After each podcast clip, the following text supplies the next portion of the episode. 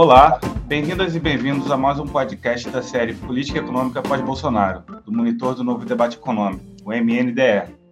Criamos o monitor com o objetivo de promover o debate sobre as novas maneiras de pensar a economia, que hoje circulam na esfera pública, até recentemente dominada pela visão ortodoxa. O site novodebateeconômico.org.br conta com um blog de artigo de autoria de especialistas, podcasts, textos produzidos a partir de dados de pesquisa e um glossário, explicando os principais conceitos envolvidos no novo debate econômico, como aqueles relativos aos temas de meio ambiente, igualdade de gênero, inclusão racial e economia. Hoje eu tenho o prazer de contar com o nosso convidado, Guilherme de Mello, cientista político pela USP, bacharel em economia pela PUC de São Paulo e doutor em economia pela Unicamp, onde, além de ser professor, ele coordena o programa de pós-graduação em desenvolvimento econômico. Olá, Guilherme, tudo bem? Olá, Luciano, prazer estar aqui com você, prazer também estar com os ouvintes. Bom, eu sou Luciano Alencar, doutorando pelo Instituto de Economia da UFRJ e pesquisador do Monitor do Novo Debate Econômico. E hoje, nesse podcast, a gente também vai contar com a Camila Vaz, que é doutoranda em Ciência Política pelo IESP da UERJ e pesquisadora do Monitor do Novo Debate Econômico. Olá, Camila. Olá, Luciano. Olá, Guilherme. Olá, olá, Camila. Prazer conhecê-la também e conversar contigo. Bom, vamos lá. Apesar do seu viés neoliberal, o governo Bolsonaro foi obrigado a realizar uma política fiscal expansionista em função da pandemia e, posteriormente, tem tentado se utilizar de manobras para driblar o teto de gastos. Guilherme, na sua opinião, até que ponto a manutenção do teto é desejada ou mesmo viável? E qual deveria ser a prioridade da política fiscal do próximo governo? Olha, nós, eu particularmente, mas partidos à esquerda, todos eles majoritariamente, se posicionaram contra o teto de gastos no momento da sua criação no governo Temer. E as razões que nos levaram a nos posicionarmos contra a criação desse arcabouço fiscal hoje se revelaram reais nós estamos alegando? Em primeiro lugar, o teto de gastos ele não é uma regra fiscal comumente encontrada mundo afora. Né? Na verdade, ele é uma regra sem paralelo, porque você está congelando em termos reais os gastos públicos por 20 anos. Nenhum país no mundo faz isso. Vários países no mundo adotam regras que limitam a expansão do gasto, mas nunca congelando em termos reais por tanto tempo e colocando isso na Constituição, que também é uma coisa meio que única da regra brasileira como uma regra de gasto. E por que, que a gente diz isso? Porque quando você congela o, o gasto público em termos reais, isso significa que o crescimento da economia e que o crescimento da população vai fazer com que o tamanho do Estado e o gasto público vão se reduzindo tanto em, em relação ao PIB que geralmente apresenta crescimento real, positivo, quanto em relação à população, que continua crescendo e continuará crescendo nos próximos 10 anos. Em ritmo menor, é verdade, mas crescendo. Ou seja, nós estávamos falando, desde o início, foi proposto o teto gasto, não um mecanismo de controlar o crescimento do Estado, como muitas regras de gasto são feitas mundo afora, mas de reduzir significativamente o tamanho do Estado. E, obviamente, que isso se confronta com os preceitos constitucionais, que prevêem, no caso brasileiro, um Estado provedor de serviços públicos, como educação, saúde, segurança, transporte, moradia, como direitos sociais, certo? Então, a nossa previsão, e não só nossa, né, isso foi apresentado lá naquele momento em, em documentos que nós publicamos, né, mas também em documentos de bancos, por exemplo, o Banco Bradesco fez essa mesma simulação e, e descobriu né, que a re, redução do tamanho do Estado ao longo da vigência dos 20 anos da, da regra do teto faria com que os gastos públicos federais caíssem para níveis extremamente baixos, 12%, 13% do PIB, onde caberia apenas né, previdência e uma saúde e educação bastante limitados. O resto não teria espaço mais no orçamento público, mesmo se você fizesse a reforma da Previdência. Ou seja, no momento em que foi instituída a regra, ela não só era uma regra sem paralelo no mundo, extremamente rígida, que descumpria, inclusive, os preceitos preconizados por instituições como o FMI, que falavam, olha, se você fizer uma regra desse tipo em um país em desenvolvimento, você vai ter dois efeitos, dizia o FMI, né, nos manuais deles. Só, você vai ter um efeito de redução do investimento público, ou seja, de deterioração da infraestrutura, do, do, do, instrumento de desenvolvimento fundamental, que é o investimento público de qualidade, e você também vai ter um incentivo a manobras fiscais e a descumprimento da regra e a eventual abandono da regra. Bom, tudo isso foi dito lá em 2016, 2017, quando essa regra foi criada.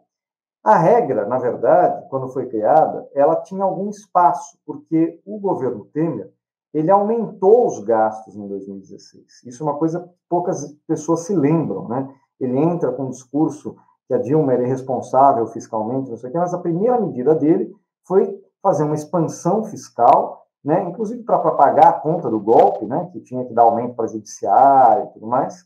Ele fez uma expansão fiscal que ficou conhecido na época como keynesianismo fisiológico, quer dizer, uma expansão fiscal para atender, não para é, exatamente promover os gastos de melhor qualidade, maior multiplicador, mas sim para atender interesses fisiológicos do governo, e prometeu uma regra que passaria a ser binding, ou seja, passaria a limitar a ação do Estado a partir do próximo governo, a partir do governo que assumiria em 2019. Em 2019, quando essa regra passa a ser binding, você já tem o primeiro drible no teto de gastos, com a capitalização de uma empresa pública para fazer investimentos, uma empresa, no caso, ligada à Marinha, porque, obviamente, é, esse é o viés é, do, do, do, governo Bolsonaro, não né, um viés militarista. Mas você já teve os primeiros dribles no teto. Mesmo antes, no governo Temer, você teve uma série de medidas parafiscais para incentivar a economia, como liberação do FGTS várias outras. Então, você estava fazendo pequenos impulsos fiscais, né, por fora do teto, o que apenas comprova que uma regra rigorosa como essa, ela acaba sendo driblada de várias formas. Em 2020 vem a pandemia e, obviamente, a, a, o orçamento de guerra é aprovado, né? E isso a, afasta o teto de gastos, afasta essa institucionalidade. Então, não é o caso de nós analisarmos o cumprimento do teto de gastos em 2020, porque ele estava afastado e você teve uma forte expansão fiscal que gerou resultados muito importantes. Isso é importante a gente salientar. Em 2020, a perspectiva chegou a ser de queda de 10%, 9 a 10% do PIB. E a gente fechou com uma queda de 3,9%, basicamente 4% do PIB de queda. Por quê? Exatamente porque a política fiscal foi efetiva. Efetiva para, número um, reduzir o impacto recessivo da, da primeira onda da pandemia. Número dois, efetiva para reduzir a pobreza e a fome. Você teve, os dados já saíram da senda de 2020, uma queda nas sendas do trabalho, mas um aumento na renda total, em particular das pessoas mais pobres, exatamente graças ao auxílio emergencial de 600 reais que foi aprovado pelo Congresso Nacional. Diga-se de passagem, aprovado a despeito das resistências do Paulo Guedes e do Bolsonaro, inicialmente não queriam nem dar auxílio e depois propuseram um auxílio de 200 reais. Né? Então, a política fiscal se mostrou é, extremamente eficaz, né? tanto do ponto de vista da, da, da, da, do incentivo à atividade, ou seja, um efeito multiplicador bastante elevado desses gastos, quanto do ponto de vista é, da distribuição de renda. Obviamente, não estamos falando só do auxílio emergencial, você teve também o programa de garantia de empregos, chamado BEM, programa BEM, e você teve também é, o PRONAMP, de renegociação da dívida é, das empresas. Então, é um conjunto de, de, de, ações no âmbito fiscal e monetário, além da queda dos juros, evidentemente, que é, ajudaram é, nesse resultado do PIB e da renda muito melhor do que inicialmente esperado. E olhe que interessante, ao final do ano, a dívida era muito menor do que a prevista inicialmente pelo mercado. O mercado chegou a prever e mercado, não só o mercado, a própria IFE e outras instituições chegaram a prever que a dívida se aproximaria de 100% do PIB. Ela acabou muito próxima de 80% do PIB. Né? Em um ano que o problema da inflação ainda não era tão claro. Então, o que, na verdade, colocou essa dívida numa trajetória menos, é, menos preocupante naquele momento foi exatamente o gasto público. Foi exatamente o fato da economia ter caído muito menos do que o esperado, o que comprovou a eficácia da política fiscal. E aí, em 2021, em vez de você aprender essa lição e manter um auxílio emergencial robusto, porque estava vindo a segunda onda da pandemia, todos nós sabíamos, a variante Delta já estava espalhada pelo mundo, aqui a gente já tinha prevalência da variante Gama, também tinha um grau de transmissibilidade muito maior, então a gente sabia que a segunda onda da pandemia estava vindo, mas em 2021 o governo inicia o ano simplesmente cancelando o auxílio emergencial, né? cancelando todos os programas de incentivo à atividade, como o Programa BEM, como o PRONAMP e vários outros, e voltando para o teto de gastos. Obviamente, isso tem um impacto é, de limitação na recuperação econômica a partir do segundo trimestre, porque a renda das pessoas, das famílias, rapidamente, né, imediatamente cai. Obviamente, as últimas parcelas do auxílio ainda são pagas em janeiro e fevereiro, mas a renda das famílias começa a cair muito rapidamente. Em um momento que o mercado de trabalho não tinha se recuperado, estava na segunda onda da pandemia e você não tinha mais nenhum tipo de medida de manutenção da atividade. Então, isso é muito importante a gente, a gente dizer, quer dizer, a economia estava saindo do coma e, antes de qualquer coisa, o governo resolveu desligar os aparelhos. E, obviamente, aí você vê o alastramento da pobreza, da miséria, da fome, junto com outros fatores, como, por exemplo, a inflação corroendo o poder de compra das famílias. Então, somos críticos desde o início do teto de gastos. Ele não cumpriu aquilo que ele prometia. Ele prometia, por exemplo, melhorar as condições financeiras e, com isso, promover uma grande rodada de investimentos. Essa grande rodada de investimentos nunca ocorreu. Né? Mesmo a queda dos juros, em grande medida, não se deve ao teto de gastos, se deve, sim, ao cenário global, né? em particular, os ciclos de liquidez que nós, nós vivemos é, desde a crise de 2008. E, obviamente, a estagnação, a depressão econômica que o Brasil entrou desde a adoção do teto de gastos. Então, é muito mais fácil reduzir taxa de juros quando a economia está morta, né, sem atividade e, portanto, sem pressões inflacionárias, do que quando a economia está mais ativa e está se recuperando. Então, o teto de gastos não cumpriu aquilo que ele prometia e ele ocorreu exatamente com ele aquilo que a gente sabia que ocorreria. Ele se provou inviável, ele foi burlado diversas vezes, né? Infelizmente, ele foi burlado em vários momentos para promover gastos de má qualidade, como é o caso agora é, da PEC dos precatórios, onde uma parte relevante é, do reajuste do teto, né, desse, desse drible no teto, vai ser destinado a emendas do relator, a emendas parlamentares que é, não têm o potencial multiplicador que um investimento bem planejado teria, né? e ele perdeu completamente a credibilidade. Então, exatamente tudo aquilo que a gente falou que iria acontecer. Nós ficamos com o ônus e não com o bônus do teto de gastos. Além disso, para não falar que ele esmagou o orçamento da educação, da saúde nesse período, isso para não falar do fato que ele esmagou os investimentos públicos que hoje se encontram nas mínimas históricas e que não são capazes nem de repor estoque, a deterioração do estoque de capital, a depreciação do estoque de capital. Só para vocês terem uma ideia, é, o, o investimento público brasileiro é o menor da América Latina em relação ao PIB.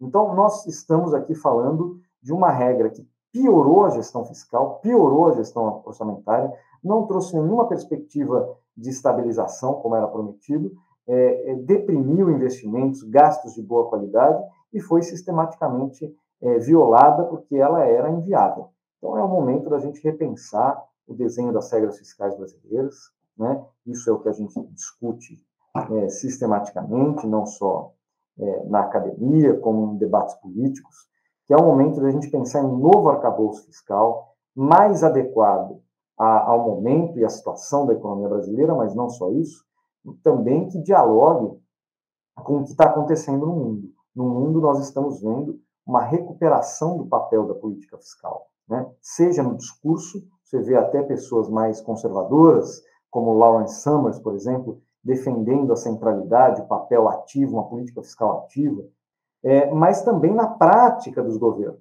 Se olhar o plano Biden, o Next Generation EU, ou a própria China, evidentemente, você vai ver o papel decisivo da política fiscal como instrumento de enfrentamento não só da pandemia, mas das crises econômicas. Então, nós temos que nos alinhar com esse debate, entender quais são as, as nossas potencialidades, as nossas possibilidades, e conseguir construir um novo arcabouço fiscal que supere essa regra é, absurda que foi o teto de gastos, né, essa regra sem igual ao mundo, que é o teto de gastos, e coloque no lugar uma regra que permita você combinar os necessários investimentos na recuperação, infraestrutura, investimentos sociais, para atender também as demandas sociais, as demandas ambientais do país, ao mesmo tempo uma regra que um, um arcabouço que, se você olhar para o médio e longo prazo, ele sinalize uma estabilização fiscal, uma estabilização da dívida, mas com base é, no crescimento econômico. Muito obrigada, professor Guilherme. A nossa segunda pergunta é, toca justamente num ponto que você mencionou anteriormente, que é a questão da taxa de juros.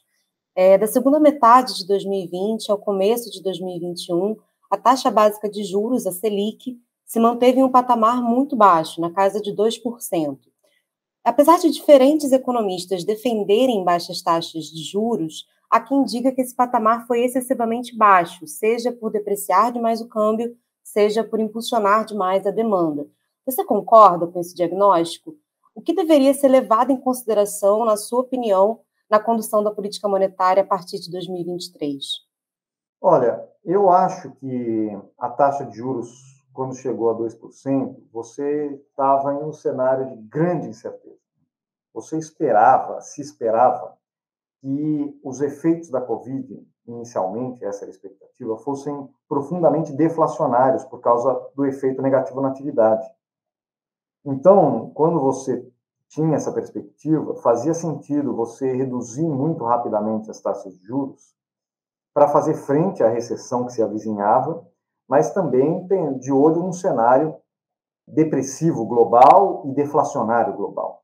Ao longo do tempo, esse cenário foi se transformando, gra graças aos choques de oferta, né, que se provaram mais graves e mais duradouros do que talvez inicialmente esperado, é, e também graças à reação da política fiscal em vários países, reações bastante robustas, que conseguiram minimamente manter, como no caso brasileiro, que eu disse que conseguiu até melhorar a situação da renda das famílias, né? Então, você não teve esse efeito deflacionário tão, tão claramente é, aparente, né? E uh, os choques de custo começaram a tomar um tamanho é, mais, digamos assim, mais robusto e, e superar os impactos deflacionários da recessão. E então, já ao final do ano passado, eu acho que estava claro duas coisas estavam claras, né? A inflação ela seria globalmente superior ao inicialmente esperado e que isso poderia levar futuramente, em um momento de superação da pandemia ou de amenização da pandemia, há pressões altistas nas taxas de juros, mundo afora. Né? Então, eu diria o seguinte: olhando retrospectivamente, talvez não tivesse feito tanto sentido você reduzir para 2% a taxa de juros, porque é evidente que em um cenário recessivo, em um cenário de crise de oferta, inclusive pelo lado da oferta, a redução da taxa de juros ela não tem o um efeito expansionista esperado. No entanto, ela tem outros efeitos positivos. Por exemplo, ela reduz muito o custo de carregamento da dívida pública, de emissão de dívida pública, em um momento que você vai estar, evidentemente, aumentando a emissão de dívida pública, graças à necessidade de fazer programas é, emergenciais de enfrentamento à pandemia. Então, eu não diria que foi um erro, necessariamente, você reduzir, talvez com as informações que o Banco Central dispusesse naquele momento, com o dilema de você enfrentar uma pandemia global sem precedentes, talvez é, a decisão naquele momento tenha sido uma decisão ponderada, tenha sido uma decisão arriscada, mas com riscos calculados. O problema, para mim, é que após a mudança no cenário, está claro que o cenário seria outro em 2021, eu acho que o Banco Central demorou para corrigir isso. E agora é, adotou um discurso muito complicado, que é o seguinte: em primeiro lugar, o discurso dos riscos fiscais, que eles estariam levando para cima a taxa de juros, é, quando isso é uma falácia, porque na realidade é, a situação, como eu já disse na primeira resposta, a situação da dívida pública é muito melhor do que inicialmente previsto hoje. tá? Seja por causa de inflação, seja porque a economia caiu menos né, do que se esperava em 2020, mas ela, a situação é muito melhor, então não há que se falar em riscos fiscais que estejam pressionando seja a inflação, seja a taxa de juros. E também eles argumentam que as pressões inflacionárias têm que ser respondidas exclusivamente com o instrumento da taxa de juros, o que, em tese, está basicamente alinhado com o sistema de metas, mas que claramente é inadequado para um momento em que a inflação tem um componente importante de oferta. Né? E, obviamente, que o, o aumento das taxas de juros não vai fazer é, ninguém produzir mais né? e ofertar mais insumos a preços menores. Então, eu acho que, claro, a gente está influenciado por um ciclo internacional, os commodities estão em alta, você tem uma inflação global elevada, nos Estados Unidos a inflação chegou a 7%, mas eu acho que o principal erro não foi necessariamente reduzir para 2%, foi demorar para mudar a leitura sobre uma realidade que estava rapidamente se provando diferente daquela inicialmente prevista, e principalmente adotar a partir de então uma estratégia bastante radical de enfrentamento de pressões inflacionárias causadas pelo lado da oferta, né, a partir de um instrumento que, em tese, apenas em tese, serve para conter demanda, né, porque na prática a gente sabe que o instrumento dos juros é usado para controlar a taxa de câmbio. Mas aí também é uma loucura, né, porque você quer controlar a taxa de câmbio é, ao mesmo tempo em que você aprova novas e novas rodadas de liberalização do mercado de câmbio, que já é um dos mais é, liberalizados do mundo. Inclusive, saiu uma pesquisa recente sobre isso. O Brasil é o mercado cambial mais liberalizado dentre os países emergentes e também um dos maiores alvos de especulação. Então, você não se vale dos instrumentos de regulação que você poderia se valer e se vale demasiadamente da taxa de juros, fazendo com que, como disse o próprio presidente do Banco Central, você contrate uma recessão para 2022 para conter uma inflação que não é uma inflação de demanda. Então, acho que esse é o maior equívoco. Certo, muito obrigada. É, a nossa terceira pergunta é a seguinte: a inflação tem voltado à pauta como um tema relevante e diferentes economistas destacam a alta do preço da energia e a desvalorização cambial nesse processo. Qual é a sua opinião acerca da política de preços da Petrobras? E, na sua opinião, qual deveria ser o objetivo da política cambial? Bom, Quanto à política de preços da Petrobras, eu acho que ela é um, um assinte, né? Porque ela seria razoável se nós fôssemos um pequeno país sem produção própria de petróleo, produz pouco do seu petróleo, e sem grandes condições de subsidiar nada. Então, você é, tem que acabar é, repassando os preços externos para o consumidor, porque você não produz e não tem capacidade de determinar o preço internamente. Esse não é o caso brasileiro. Né? Nós somos um grande produtor de petróleo, tem uma das maiores empresas de petróleo do mundo, né? que a, tinha o controle, inclusive, da distribuição, de boa parte do refino. Então, nós teríamos toda a capacidade de fazer uma mediação entre os preços internacionais e o preço praticado no mercado doméstico para os combustíveis e para o gás de cozinha. Seria absolutamente possível e isso atenderia aos interesses do acionista majoritário da Petrobras, que é o povo brasileiro, é, sem prejudicar necessariamente é, os interesses do acionista minoritário. Por quê? Porque a Petrobras conseguiria manter sua participação no mercado, manter uma rentabilidade adequada, né? E, ao mesmo tempo, poderia usar recursos para é, promover pesquisa, investimentos em novas fontes de energia, porque é evidentemente que o futuro da energia não está no petróleo, né? apesar do presente estar, mas o futuro não está. Então, se uma empresa de energia quer sobreviver ao longo do tempo, ela precisa é, se diversificar, investir em novas fontes é, renováveis. E a Petrobras fez exatamente o contrário.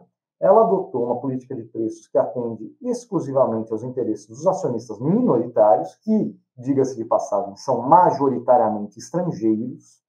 Então, os acionistas minoritários estrangeiros é, têm um lucro extraordinário. Se você olhar a rentabilidade das empresas de petróleo, a Petrobras tem um lucro muito acima da média, muito acima, ela lidera, porque você repassou todo o custo, seja da, da desvalorização cambial, seja é, do, do aumento do preço do petróleo no mercado internacional, para o consumidor brasileiro. Então, a minha interpretação é que ela é uma CINF, ela é uma coisa completamente descolada da realidade brasileira, como eu falei, talvez fizesse sentido para um outro país que não tivesse uma Petrobras, que não produzisse petróleo, mas no caso brasileiro ela não faz o menor sentido, né, nem para a empresa, nem para o país. E, obviamente, a gente vai ter que pensar isso daqui para frente, porque nós temos todo o interesse do mundo em, digamos assim, fortalecer o futuro da Petrobras e não só fortalecer o caixa dos acionistas minoritários imediatamente beneficiados por essas políticas. Uma proposta nesse sentido foi apresentada pelo senador Rogério Carvalho, está tramitando no Senado, com relatoria do Jean Paul, né, do senador Jean Paul, e criando um fundo de estabilização do petróleo, inspirado em experiências internacionais, com uma taxação sobre a exportação de petróleo bruto, mas também criando mecanismos de modulação da transferência dos preços internacionais para os preços domésticos. Essa proposta passou pela discussão do NAP Economia do Partido dos Trabalhadores, ligada à Fundação Terceiro Abramo, é, foi discutida por aqueles economistas, inclusive formulada por economistas desse grupo, e, obviamente, ela pode servir como ponto de partida para um debate mais amplo, eventualmente, numa eleição, sobre o que se fazer com os preços da Petrobras. Quanto ao mercado de câmbio, eu acredito, sinceramente, que a gente está caminhando na contramão do mundo e na contramão do que nós deveríamos caminhar, é, em um mundo com uma avalanche de liquidez e que, portanto, está aberto a, a, a, grandes ondas especulativas, nós estamos caminhando no sentido de dolarizar a nossa economia com a aprovação do PL cambial que foi proposto pelo Banco Central, que permite, inclusive, contas de um dólar aqui no Brasil. Então, nós estamos falando é, de um país que tem moeda própria, né, que tem reservas cambiais. Então, ele, nós temos uma segurança maior no balanço de pagamentos hoje. Você vê que nós estamos passando pela maior depressão da nossa história e ninguém está falando em FMI, ninguém está falando que o Brasil está com uma crise da dívida externa, como é o caso da Argentina atualmente, mas isso é graças a, a esse acúmulo de reservas cambiais e a essa postura é, que os governos Dilma e Lula tiveram de nos tirar desse drama do endividamento em moeda estrangeira, né? É, eu acho que nós estamos caminhando na contramão nesse sentido, então, e acho que nós teremos que priorizar duas questões centrais a partir de um futuro governo. A primeira é a estabilização do, câmbio em patamares competitivos. Eu acho, inclusive, que hoje o nosso câmbio está excessivamente desvalorizado. Né? Isso tem impacto inflacionário, mas tem impacto sobre o poder de compra dos salários. Tem até algum espaço aí para valorizar, mas tem que tomar cuidado para não valorizar demais a taxa de câmbio, porque, obviamente, que isso, ao longo do tempo, vai causando um impacto negativo de competitividade para o nosso setor industrial. Então, eu acho que a gente tem que estabilizar a taxa de câmbio em um patamar competitivo, e para isso a gente vai precisar discutir regulação no mercado cambial, regulação nos fluxos de capitais, e o papel do Banco Central, em particular no mercado futuro de câmbio. Né? Hoje, por exemplo, o Banco Central opera sem dar é, nenhuma justificativa, ele não explica o porquê ele fez ou deixou de fazer, diferente da inflação, né, que ele tem relatório, ele tem que prestar contas. No caso cambial, ele não tem que prestar contas, são poucas pessoas que mexem nisso, existe muito pouca transparência, existem inclusive denúncias de manipulação no mercado de câmbio pelos grandes bancos brasileiros, que está sendo apurado, estão sendo apuradas atualmente. Então, eu acho que a gente tem que criar uma institucionalidade que seja capaz de dar uma maior estabilidade, porque a moeda brasileira é uma das mais instáveis do mundo, seja no ciclo eh, de alta ou no ciclo de escassez de liquidez, ela é sempre muito volátil, muito alvo de especulação. Então, a gente tem que repensar a institucionalidade do mercado cambial para que ele sirva não só a função de estabilização do nível de preços, como ela é usado recorrentemente, mas também sirva a um, uma, uma estratégia, a um estilo de desenvolvimento que permita você pensar numa recuperação é, da estrutura produtiva brasileira no longo prazo. É, você disse que o nosso câmbio está muito desvalorizado, é, mas ao mesmo tempo não deveria ser apreciado demais para não prejudicar a nossa competitividade da indústria. É, você trabalha com algum patamar, intervalo ideal assim para a taxa de câmbio? Olha, eu, eu, eu não, não exatamente um, um, valor eu teria que conversar com quem é especialista na área, não é exatamente a minha especialidade, né? Eu não trabalho com nenhum valor específico. Eu sei do que eu leio, do que eu ouço, que haveria espaço para um câmbio um pouco mais valorizado, sem prejudicar necessariamente a competitividade das nossas empresas nesse momento, porque o câmbio realmente, no, no caso brasileiro, está bastante desvalorizado. E a gente tem que lembrar que o câmbio desvalorizado ele pode beneficiar exportações, em tese, né? mas ele prejudica fortemente, por exemplo, o poder de compra real do salário. Né? É, se você tem uma pauta importada muito grande, né? uma pauta de insumos, produtos importados bastante grande, e, obviamente, eles são impactados pela desvalorização cambial. Né? Então, eu acho que nós teríamos, sim, que não mirar um patamar ou uma meta de câmbio, não acho nem que seja esse o caso, mas eu acho que criar as condições para a taxa de câmbio encontrar um patamar adequado, né?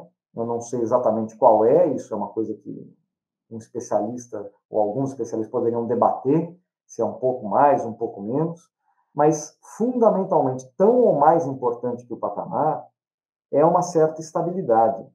É, a instabilidade na taxa de câmbio é um dos motivos que mais dificulta o planejamento do investimento no Brasil.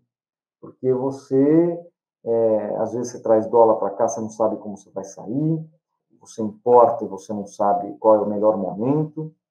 Então, eu acho que a institucionalidade não deve tanto mirar um patamar, mas mirar a estabilização de um patamar que, obviamente, o governo e os especialistas daquele governo considerem adequado para fazer frente ao desafio do desenvolvimento econômico brasileiro. Certo. Vamos então à nossa última pergunta. O Brasil passa hoje por uma péssima fase, na qual se observa estagnação econômica, concentração de renda, aumento da miséria e degradação ambiental. Como você enxerga a possibilidade de se coadunar justiça social e responsabilidade ambiental em contexto pós-Bolsonaro? Isso pensando da perspectiva da política econômica. Então, eu acho que a gente vai ter que pensar o tema social e o tema ambiental. É, claro, eles são desafios enormes, carências enormes que nós temos pela frente, mas também são oportunidades para a gente pensar um novo estilo de desenvolvimento econômico esteja ancorado nessas duas demandas. O que eu quero dizer com isso? Você enfrentar né, a desigualdade, a pobreza, a fome, não deve ser entendido como um custo para a sociedade, mas sim como uma oportunidade de desenvolvimento. Então, nós temos discutido ao menos dois arcabouços que eu acho que são bastante complementares. Né? Um deles é um arcabouço muito tradicional no debate é, estruturalista latino-americano e brasileiro em particular, que é o debate das frentes de expansão, né? presente tanto na obra do Furtado, na concepção de tantos outros, mas mais recentemente no, no, no, Ricardo Belchovski, que tem escrito muito sobre isso. E, obviamente, você tem que identificar quais são as frentes de expansão que a economia brasileira apresenta para você recuperar um dinamismo né, e aproveitar as oportunidades que o cenário econômico global também te, te apresenta. Né? E eu acho que, dentre essas frentes de expansão, eu daria muita ênfase para a questão do mercado interno, que obviamente é o principal motor da economia brasileira, sempre foi, é o que tem mais peso no PIB, e que já se provou muito importante na dinamização, obviamente, do emprego e da renda, mas também do investimento. Né? O ciclo do governo Lula, se a gente não se esquecer, ele teve um crescimento expressivo do consumo, mas o aumento do investimento foi ainda maior.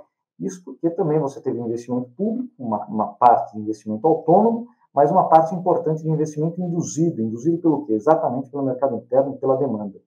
Então, você tem que fazer gastos públicos, investimentos públicos de qualidade, né, que puxem o setor privado é, e que garantam um incentivo a esse investimento induzido né, do setor privado. E eu acho que a área social, e aí a gente não está falando só de política de transferência de renda, nós estamos falando de educação, nós estamos falando de saúde, nós estamos falando de transporte, nós estamos falando de cultura, nós estamos falando de segurança, né? Todos esses gastos, eles apresentam características similares e que são as características muito positivas. Eles possuem elevado multiplicador, né? Já medido em várias pesquisas no campo da economia, né? elevado multiplicador e elevado potencial distributivo, né? o que no país mais desigual do mundo é uma notícia muito importante, muito boa. Então, eu acho que nós temos que encarar isso como uma grande oportunidade, porque o aumento do investimento nessas áreas gera emprego, distribui renda e pode ser coordenado com uma política de desenvolvimento produtivo para atender as demandas sociais. Por exemplo, na área da saúde, isso é muito claro, né? É, a produção de insumos, a produção de medicamentos, a produção de equipamentos. Quer dizer, o SUS é um grande demandante, a gente pode organizar o setor produtivo nacional para atender o SUS já com alguma demanda garantida. Então, é, aproveitar essas oportunidades e essas frentes de expansão é, são muito importantes. Só que como é que a gente vai fazer isso? Aí a sugestão é que a gente faça através do que apareceu no debate, está presente no debate público, né, e no debate acadêmico, como a ideia de missões, né, uma economia orientada por missões, uma, um estilo de desenvolvimento orientado por missões, missões sociais e missões ambientais, que evidentemente tem uma demanda muito grande no caso brasileiro, né, muitas nós temos muitas carências ambientais, muitas carências sociais. Só que para você conseguir estabelecer essas missões, e essa é a grande novidade de um estilo de desenvolvimento baseado em missões, você tem que ter um diálogo constante com a população, porque cada região do Brasil tem uma demanda diferente, né?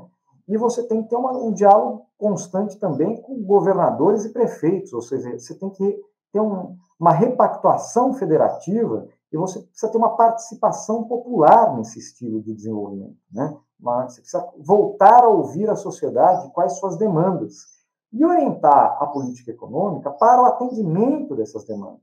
Então, a política macroeconômica ela tem que ser adequada a esse modelo de desenvolvimento. Isso quer dizer que é, ela não precisa ter nenhuma baliza, nenhum limite? Não, não é nada disso que nós estamos falando. O que nós estamos falando é que a condução da política econômica ela tem que estar orientada para a promoção do desenvolvimento, dados, obviamente, os limites que o, o governo tecnicamente vai encontrar e vai tentar uh, solucionar é, através de mudanças na institucionalidade e, e, obviamente, de uma comunicação muito clara sobre quais são suas prioridades. Então, o que eu teria a dizer é que a questão social e a questão ambiental podem se tornar os grandes vetores, os grandes motores do desenvolvimento. Né? Nós podemos nos valer da, da experiência e de exemplos internacionais nesse sentido. Tem um grande debate na CEPAL, por exemplo, do Big Push ambiental, tem um debate americano é, sobre o Green New Deal, tem o plano Biden, que tem uma dimensão social, trabalhista importante. Quer dizer, tem muita coisa acontecendo ao redor do mundo mesmo na Europa, na China, nesse sentido. Né? Então, eu acho que nós temos que pensar um novo estilo de desenvolvimento econômico que identifique quais são as frentes de expansão mais promissoras da economia e que também identifique quais são as demandas sociais e ambientais através de um processo de escuta e debate e que transforme essas demandas em frentes de expansão organizadas junto com estados e municípios, uh, e, obviamente, com políticas bem desenhadas, isso é fundamental, né, para enfrentar esses desafios. Então, esse é um novo estilo de desenvolvimento que nós estamos em processo de elaboração, em debate, no PT, na academia, e que eu acho que a gente pode vislumbrar para um futuro governo, né? que se, se valha das nossas carências como oportunidades e como vetores de desenvolvimento. Bom, bacana. Esse foi mais um podcast da série Política Econômica pós-Bolsonaro. Eu queria agradecer ao cientista político e economista Guilherme Melo. Valeu, Guilherme. Obrigado, um prazer estar aqui com vocês, respondendo as suas questões e até a próxima. Queria agradecer também a participação da Camila. Alô, Camila. Obrigada a vocês, foi ótimo. E para mais informações, podcasts, materiais, artigos, não deixe de, de visitar o site do MNDE, novo monitoreconômico.org.br. Falou, pessoal!